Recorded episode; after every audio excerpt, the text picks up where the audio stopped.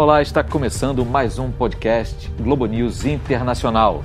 E no episódio de hoje temos em Nova York Guga Chakra e no estúdio Leila Sterenberg e eu, Marcelo Lins.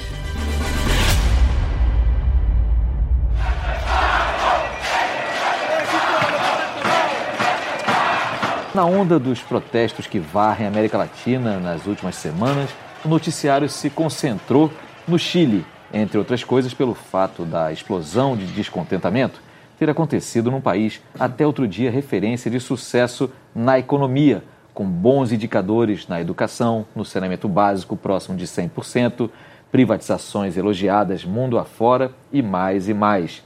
Ao mesmo tempo, o que se vê nas ruas, e é cedo para fazer qualquer análise conclusiva, definitiva, é um grande descontentamento. Um descontentamento com o sistema político, com a democracia representativa do jeito que ela é, mas também com o modelo econômico. Vamos lembrar que nos últimos anos o Chile, com todo o seu sucesso, também foi marcado por um aumento da concentração de renda e da desigualdade. Desigualdade é o tema deste episódio. Esta situação de inequidade, de abuso, que ha significado uma expressão genuína e autêntica de milhões e milhões de chilenos. Reconozco esta falta de visão e lhe pido perdão a meus compatriotas. Afinal de contas, essa palavra, esse conceito, que era até bem pouco tempo também quase que um monopólio de partidos e economistas mais à esquerda no espectro político, os chamados economistas heterodoxos, hoje se espalhou por todas as publicações de qualquer matiz político. Ela aparece em capas recentes da revista The Economist, em artigos de opinião do Financial Times, mas também nos mais óbvios, talvez, Le Monde na França e também New Yorker nos Estados Unidos e New York Times.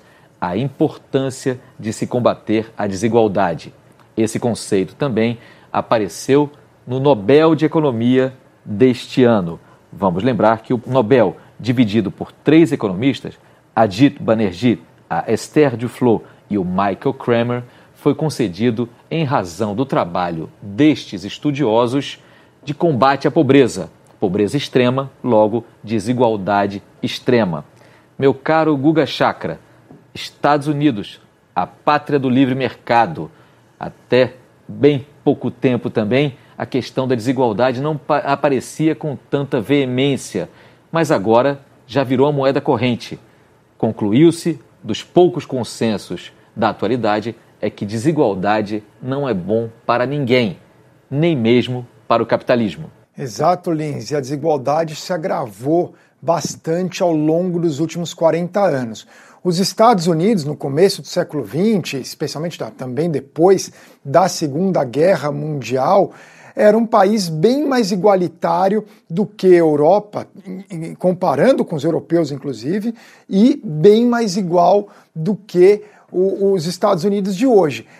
O agravamento da desigualdade ocorreu especialmente a partir dos anos 70, começo dos anos 80, durante o governo Reagan e prosseguiu até hoje. Por exemplo, o que o 1% mais rico dos Estados Unidos é, viu a sua renda aumentar ao longo do período foi de 225%, contra cerca de 40% da classe média americana. E essa questão da desigualdade é um dos principais temas da campanha aqui nos Estados Unidos, tanto da questão do 1% mais rico, mas hoje o foco é mesmo até no 0,1% mais rico dos Estados Unidos. É a bandeira de campanha de parte dos candidatos democratas, especialmente o Bernie Sanders e a Elizabeth Warren, que é uma das, uma das favoritas para conseguir ser a candidata democrata na eleição presidencial. The rich folks got a trillion and a half dollars.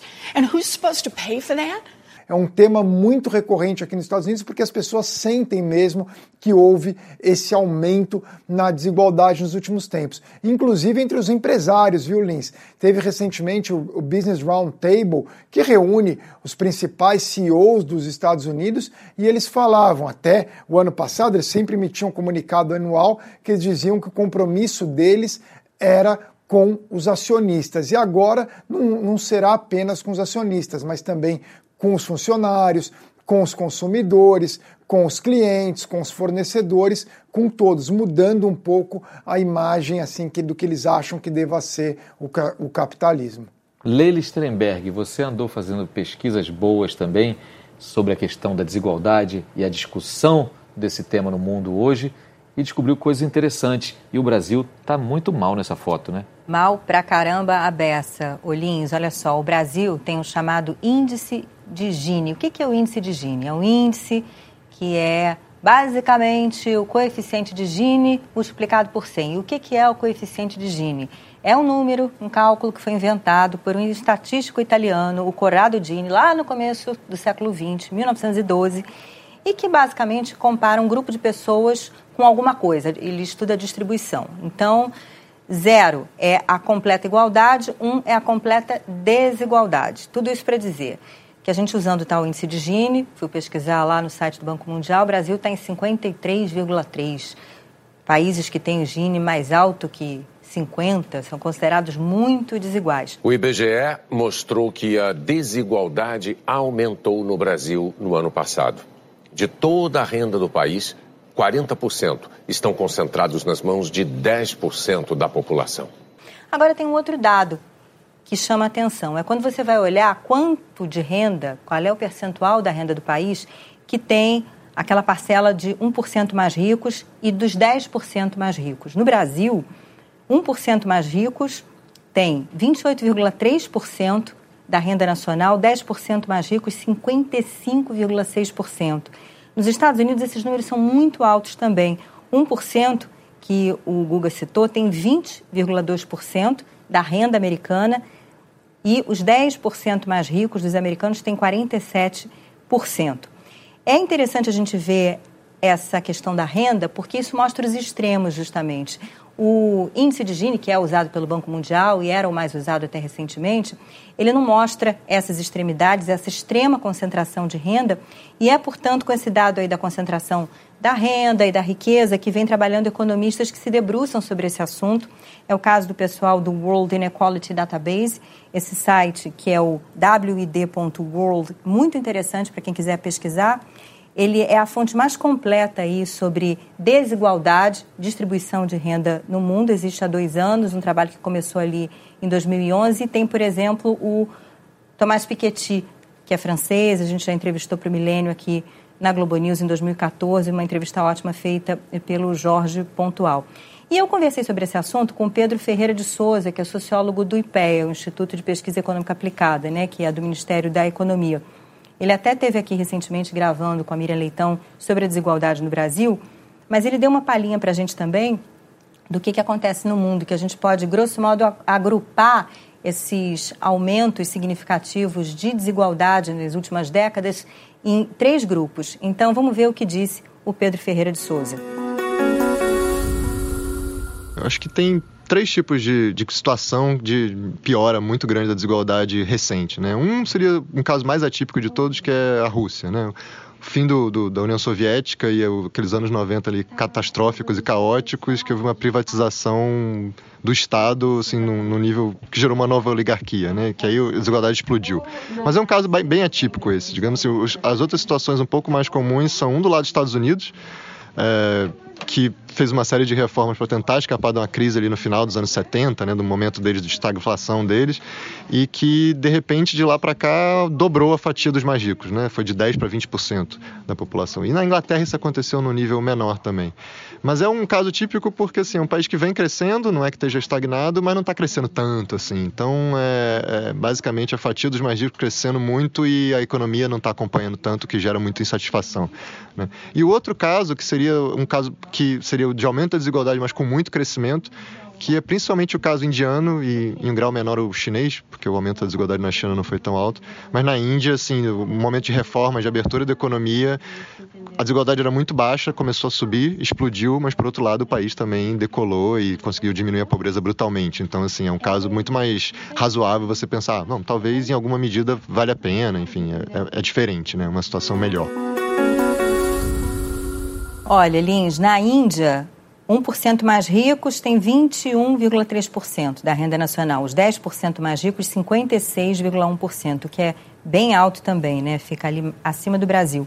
E a China, que o Pedro citou, 1% mais ricos 13,9%, 10% mais ricos 41,4%. Só para a gente ter uma noção, os países que têm os 10% mais ricos aí com mais de 60% né, da renda nacional, o que é absurdo, digamos assim, né, se a gente pensar em termos de desigualdade, estão nesse grupo África do Sul, com 65%, uhum. Namíbia, Arábia Saudita, Omã, República Centro-Africana.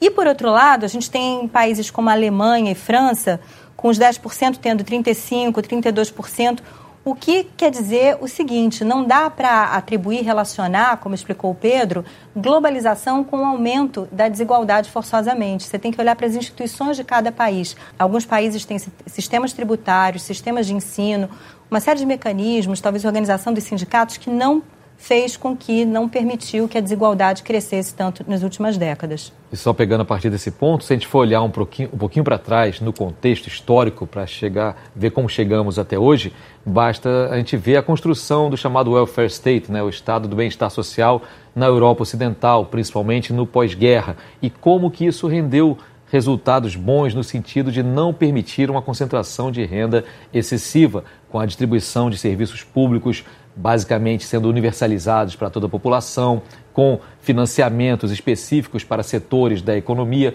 também com políticas públicas desenvolvidas especificamente para isso. Nos últimos anos, na virada do século XX para o século XXI, a gente foi vendo que esse estado do bem-estar social foi perdendo também seu fôlego. Foram entrando mais atores do setor privado, mas a partir de um arcabouço ali que estava bem sólido. E se a gente for olhar para uma região do mundo onde as desigualdades ainda são menores, será a Europa Ocidental e nela a Escandinávia. Mas nos Estados Unidos, onde essa palavrinha desigualdade entrou de vez na campanha presidencial, me parece, Guga, que o presidente Donald Trump, que ainda surfa em bons números gerais da economia, ele ainda não adotou isso no vocabulário dele. Ele não fala especificamente em desigualdade, né? The tax relief will be concentrated on the working and middle class taxpayer. Os 400 mais ricos dos Estados Unidos pagam 23% da renda deles de imposto. É, a classe, eu, por exemplo, pago 40% mais ou menos de, de imposto, quer dizer, que é o que paga, é, em geral, a classe média já é descontado ali no salário. Quer dizer, tem essa questão abrupta. A desigualdade movimenta bastante a eleição americana porque o país mudou mesmo. Quando a gente vê as séries de TV, nos filmes, nos anos, nos anos 70, 80, mesmo anos 90, a gente vê aquela classe média americana que o pai e a mãe têm um emprego, conseguem viver naquela casa de subúrbio, ter uma vida muito boa aqui nos Estados Unidos, com, muito, com uma certa é, proteção social, inclusive, e isso não existe mais, não é mais assim. Houve a, a classe média perdeu dinheiro, os salários não sobem, embora o desemprego tenha caído, a taxa de desemprego americana que chegou a estar é, 10% em outubro de 2009 e o, e, e o Obama entregou para o Trump com 4,7%, agora o Trump reduziu para 3,5%, mas os salários não estão crescendo aqui nos Estados Unidos. Há muita dificuldade para essa classe média. O uhum. Trump não fala em desigualdade, mas ele sabe explorar bem esse embate entre o trabalhador americano daquela região ali da, das indústrias de Michigan, de Ohio, de Wisconsin, mesmo da Pensilvânia, dizendo, ó, oh, é o Wall Street e o Silicon Silicon Valley que estão levando o seu dinheiro. São os liberais uhum. esquerdistas bilionários das costas americanas. É um pouco diferente do Brasil, porque uhum. aqui se faz essa associação. Mas é a mesma coisa, é o mesmo público que o Bernie Sanders e a Elizabeth Warren tentam buscar, essa classe média que acabou perdendo dinheiro. Interessante você mencionar aí a Califórnia, Vale do Silício, os gigantes da economia mundial hoje que gravitam aí em torno das novas tecnologias, da é, tecnologia da informação, os gigantes como Google, Amazon, Facebook e Apple, né? GAFA, como é chamada essa siglazinha, que também concentram boa parte dos investimentos mundiais hoje e também hoje são colocados em discussão. Não falta quem ache que talvez eles estejam concentrando mercado demais, renda demais, pesquisa demais, investimento demais. Isso vai estar na ordem do dia das discussões de economistas em geral, mas também nas discussões das chamadas organizações multilaterais. As Nações Unidas, por exemplo, mas nesse contexto mais amplo, o Banco Mundial, o Fundo Monetário Internacional, organizações que acabam se debruçando sobre perspectivas de mais médio e longo prazo da economia. E há brasileiros que participam também dessas discussões nessas organizações. Leila, você andou ouvindo mais gente, gente com experiência no estudo desses temas no âmbito dessas organizações. Eu conversei, Lins, com o Paulo Nogueira Batista Júnior, que foi diretor executivo do FMI, chegou lá em 2007, diretor pelo Brasil e mais 10 países. Ele, aliás, participou da fundação do novo Banco de Desenvolvimento, chamado Banco dos BRICS, e aí morou em Xangai, dois anos, criando aí essa instituição. E ele acabou de lançar um livro, O Brasil Não Cabe no Quintal de Ninguém. Ele vê aí a inserção do Brasil no mundo e o livro é por aí. Mas ele disse o seguinte para mim, olha, o establishment, né, e aí se inclui a, a Business Roundtable, que não é nada, não é nada, mas tem uma receita, né, tem reúne empresas que têm uma receita anual de 7 trilhões de dólares. Uh, então, esse, esses grandes empresários e as grandes instituições estão sim achando que, olha, a questão da desigualdade foi negligenciada e daí isso abriu espaço para uma série de coisas, lideranças aí que não estão seguindo os trilhos da democracia liberal. E me disse hoje que, me disse ele que o próprio Fundo Monetário Internacional, no tempo que ele estava lá, isso se deu ali com o Dominique Strauss-Kahn à frente, depois a Christine Lagarde deu alguma continuidade, o fundo começou a olhar para medidas de mitigar o impacto social uh, das medidas de ajuste, ou seja, mecanismos para que os arroxos fiscais, aí, os pacotes de melhorias né, aos olhos do FMI propostas pela instituição, não fizessem tanto estrago na sociedade. Né? Então, é algo que, segundo ele, é uma preocupação, sim, para o Fundo Monetário Internacional, até porque, como ele chamou a atenção, existe uma consciência por parte daqueles que desenvolvem políticas públicas e agora por parte de executivos também, de que isso é mal para os negócios, uhum. em última instância. Então, vamos ver um pedacinho do que ele falou. A questão da desigualdade tem várias consequências problemáticas políticas, porque pode levar à eleição de líderes populistas, xenófobos, como por exemplo aconteceu nos Estados Unidos e em parte da Europa, afeta a coesão social, mas afeta também a, a economia, tem também consequências econômicas. Renda muito concentrada provoca um estreitamento do mercado e dificulta a manutenção do crescimento, porque retira renda da mão daqueles que podem consumir e gastar mais e concentra a renda nos mais ricos, né? Que tem menor propensão a gastar e consumir. Então, para ampliar o mercado, é importante reduzir a desigualdade. É um tema não só político e social, mas também econômico. Muito interessante é a contribuição do Paulo Nogueira Batista Júnior e Guga. É interessante notar como ele salienta esse fato de que uma concentração excessiva, por mais que enriqueça algum grupo de gente, de empresários, ela não é saudável para uma economia de mercado. Afinal de contas, a economia de mercado pressupõe dinheiro circulando, dinheiro comprando, gente conseguindo vender e conseguindo fazer esse é, ciclo virtuoso de aquecimento constante, realimentação da economia. Exato, essa questão da concentração, especialmente a concentração de grandes empresas, é algo que tem gerado um consenso entre democratas e republicanos, especialmente no que diz respeito, que você vinha mencionando anteriormente, a questão das grandes empresas de tecnologia. O Facebook hoje é visto como inimigo tanto pelo Partido Democrata quanto pelo Partido Republicano, com várias legislações bipartidárias. E Elizabeth Warren e outros candidatos democratas, mas mesmo Trump não descarta essa questão, eles querem quebrar o Facebook no sentido de quebrar em diferentes empresas. Você ter uma empresa que cuide do site é, Facebook, uma, e o Facebook tem que, se, tem que vender o WhatsApp, tem que vender o Instagram, porque não dá para ficar tudo na mão da mesma empresa. Também querem, na questão da Amazon, os produtos dela que são vendidos no site, eles avaliam que acaba privilegiando, eles querem regulamentar melhor. O mesmo vale para o Google na área de publicidade, que eles avaliam que são verdadeiros monopólios, né, essas empresas. Então eles veem como necessária uma, pelo menos alguma regulamentação para que haja competição, porque hoje há pouca competição nessas áreas. Estamos aqui já nos encaminhando mais para a reta final do nosso podcast Globo News Internacional, mas vejam como esse tema desigualdade, ele abrange tanta coisa. Desigualdade tem a ver com economia, obviamente, tem a ver com política, lembrou também o Paulo Nogueira Batista, pois pode acabar ajudando a alimentar e a proporcionar a eleição de líderes populistas, pode alimentar o extremismo, pode alimentar a insegurança social, já que faz aumentar aí os índices de violência também. A desigualdade extrema está muitas vezes, ainda que não sempre, associada a um aumento da violência aqui e ali.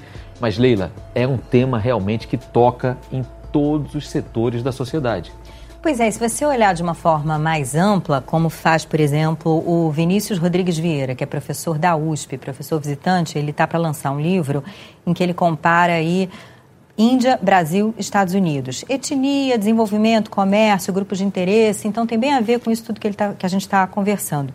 E o que ele diz que existe algo maior do que simplesmente a desigualdade, que é ah, o tema do status.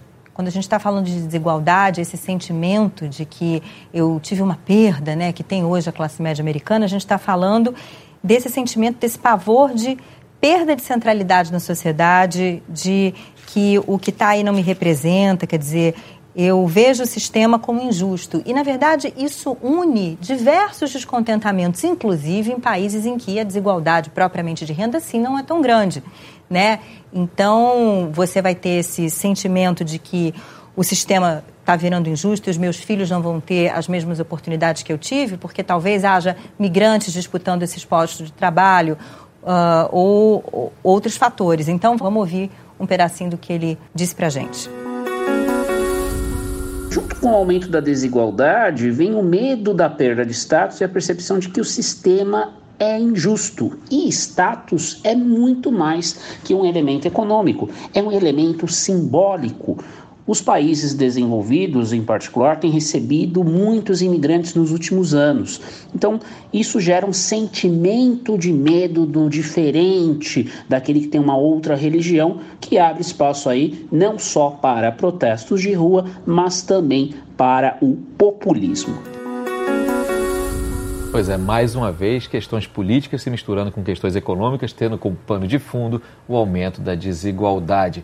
Então, me parece que nesse tempo de polarizações, de extremismos exacerbados em vários lugares do mundo, de questionamento da democracia representativa, de volta aqui e ali de sistemas é, ditatoriais ou de ameaças, ou de gente que defenda isso, tem uma bandeira, tem uma bola quicando aí que pode ajudar a alimentar alguns consensos entre setores distintos do espectro político. E essa bandeira é a luta contra a desigualdade. A luta contra a desigualdade pode acabar unindo gente à esquerda e à direita no espectro político é, no combate a algo, a um mal que pode ser benéfico para todos.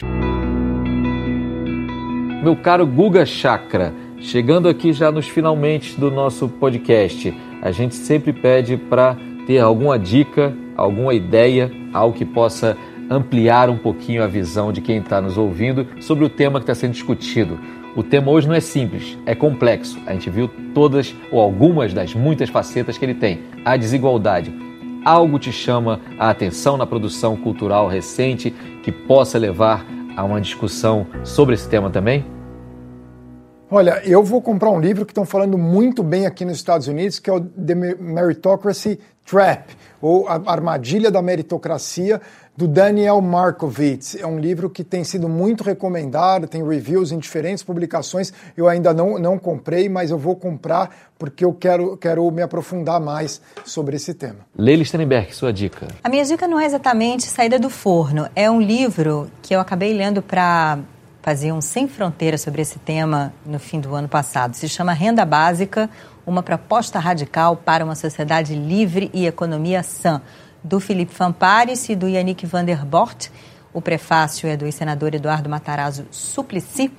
E ele fala dessa questão da renda mínima, que é algo que não é propriamente novo, mas de tempos em tempos é trazido à tona aí por economistas, por sociólogos, porque se todo mundo tivesse ali uma renda que garantisse o básico uhum. do básico do básico, na opinião de alguns economistas, de alguns sociólogos, talvez a gente tivesse uma sociedade mais justa. E na opinião, sem dúvida, do senador Suplicy, né, quer dizer, do ex-senador Suplicy também, que está sempre brigando pela renda básica.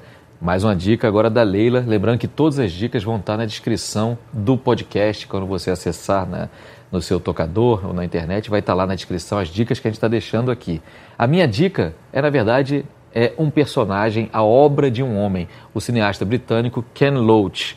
Ken Loach, que desde os anos 80, lá com Riff Raff, que já no, na virada para os anos 90, questionava muitíssimo o descaso com as camadas trabalhadoras na sociedade britânica, no caso. Mas fala disso também, isso pode ser transportado para discussões mundo afora. E ele é um cineasta, militante, mas também tem um quê poético. Ele chegou a fazer um outro filme chamado A Parte dos Anjos, que tinha a ver com outra coisa, mas que também tem a ver com questão social. Afinal, tratava de delinquente juvenil num processo de reeducação que se descobre como um especialista em uísque e que mostra como que as pessoas podem ter outras chances na vida. Então, eu aconselho a todo mundo a buscar, quando der, aonde der, a obra de Ken Loach.